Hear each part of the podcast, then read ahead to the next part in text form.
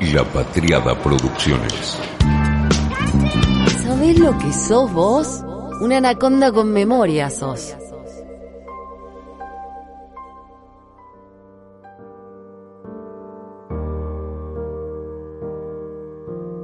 Me imagino que a los fans del vino o de otras bebidas de esas que tienen una historia detrás que tiene que ver con, con el tiempo, la madera, la naturaleza, la cantidad de imprevistos que le, le aparecen al sabor, supongo que a todos les debe pasar algo parecido a lo que nos pasa mm, a los amantes del whisky y es que vamos armando con pequeños datos, encaprichándonos a veces con ellos, vamos armando como sectas, este, logias. Y obviamente que una de las curiosidades, por lo menos que a mí me, pasa es querer ir a buscar en ficciones, tanto sean películas, series, libros, eh, qué tomaban, cuál etiqueta era la que tenían a mano, qué whisky era el que estaban consumiendo, por qué esa etiqueta y no otra, buscar la historia, rastrear. Lo mismo con las personas individuales, con los famosos. Así que hoy la idea es que podamos construir en este Anaconda con memoria de whisky un mundo bien de la ficción, de la música, del arte y de todos esos grandes embajadores que ha tenido la mejor bebida del mundo.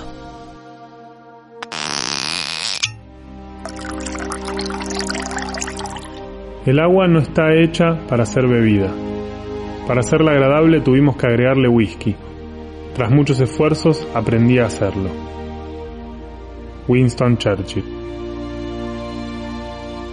Winston Churchill andaba todo el día con un vasito con whisky. Cuando digo todo el día, es todo el día. A los hijos los mandaba a buscar a la cocina el cóctel de papá. Su madre, de hecho, Jenny Jerome se llamaba, y es la que dicen, yo creo, inventó el Manhattan Whisky Vermouth. Así que se ve que era una familia de seguidores del Scotch. Le adjudican una discusión con una política del Partido Laborista que se llamaba Bessie Braddock, bastante machirulina, la discusión, que siempre le decía, estás borracho, y él le contestaba, a mí se me pasa, usted seguirá siendo fea. Eso luego fue un chiste de muchísimos años, pero se lo adjudican a, a Churchill. Creemos en que fue de él, ¿por qué no? Tomaba Johnny Walker etiqueta negra, un blend, y sobre él decían que siempre hay alcohol en su sangre. Lo que el whisky no cura, no tiene cura. Proverbio escocés. Otro que ha hecho casi una reverencia al mundo del alcohol es obviamente Kate Richard y él se ha declarado un amante del Jack Daniels, un bourbon, uno de los más importantes whiskies de Estados Unidos, sobre todo en términos de marca, aunque la etiqueta de Jack Daniels está un poquito tomada de afanosamente de otro lugar, digamos.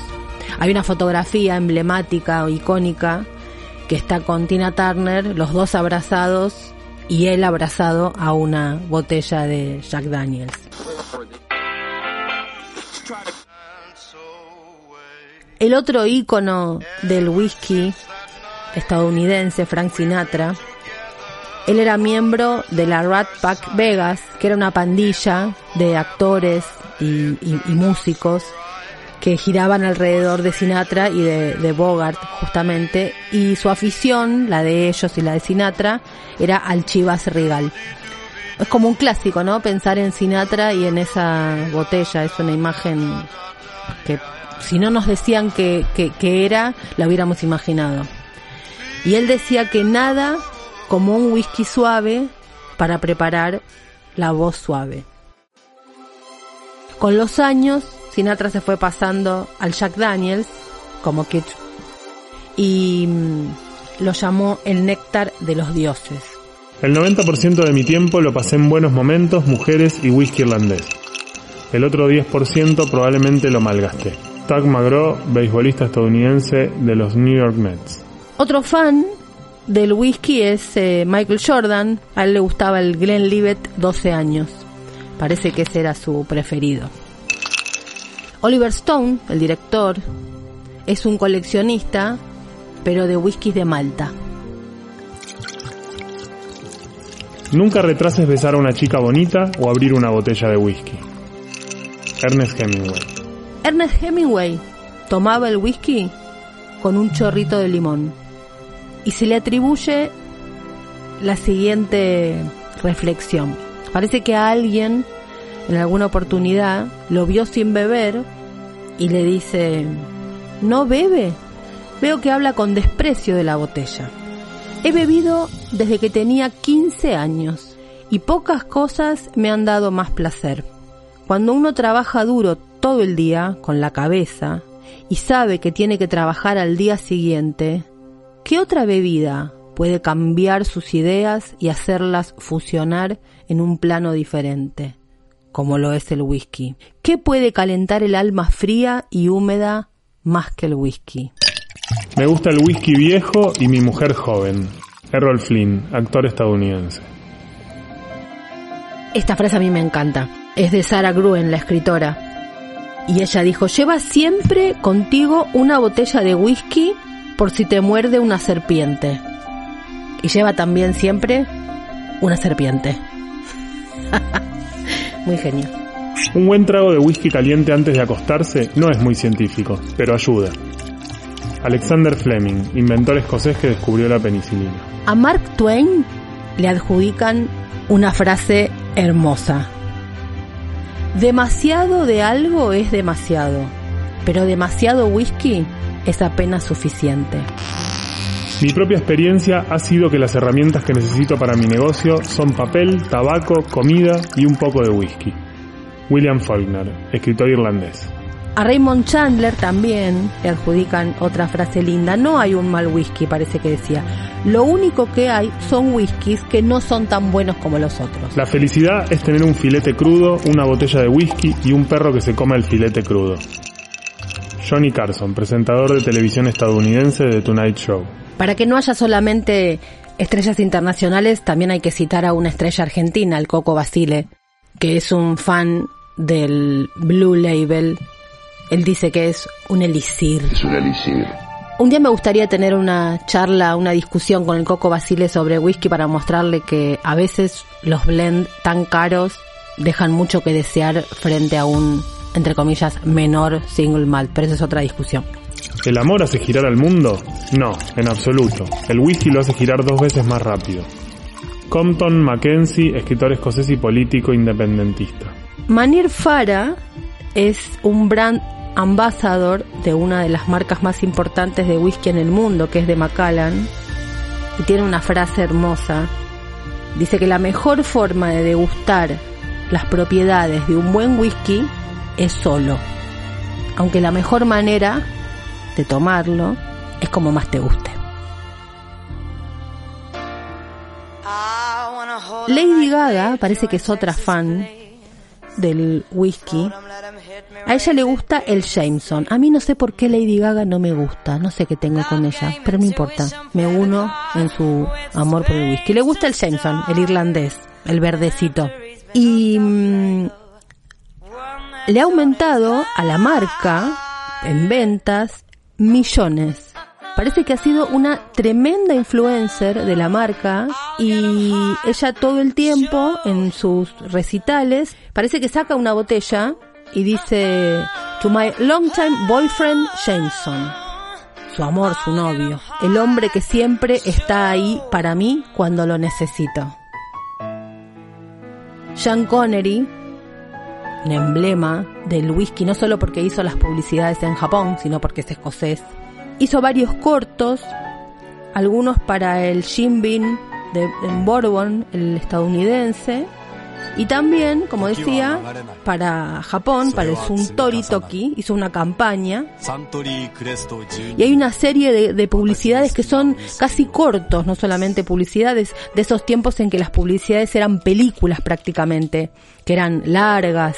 Y hay toda una secuencia diferentes pequeñas historias contadas con Sean Connery bebiendo. Se pueden encontrar muy fácil en internet, son preciosas la verdad.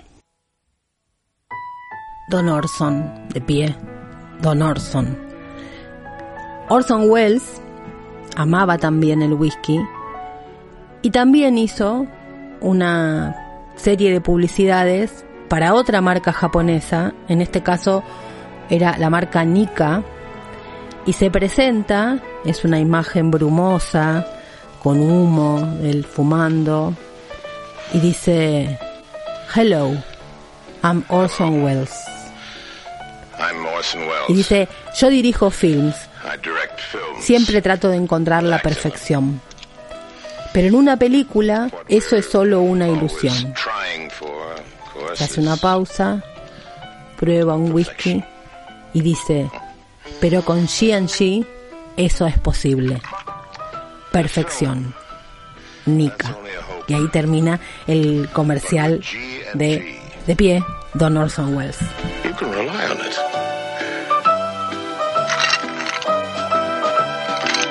Perfection. G&G. Nika Whiskey.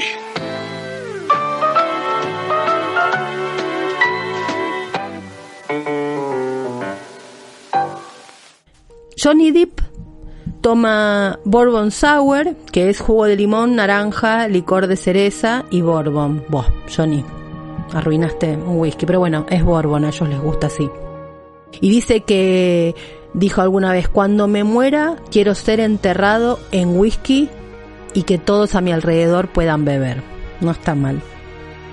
Bruce Lee era también un fan del whisky, tomaba Johnny Walker.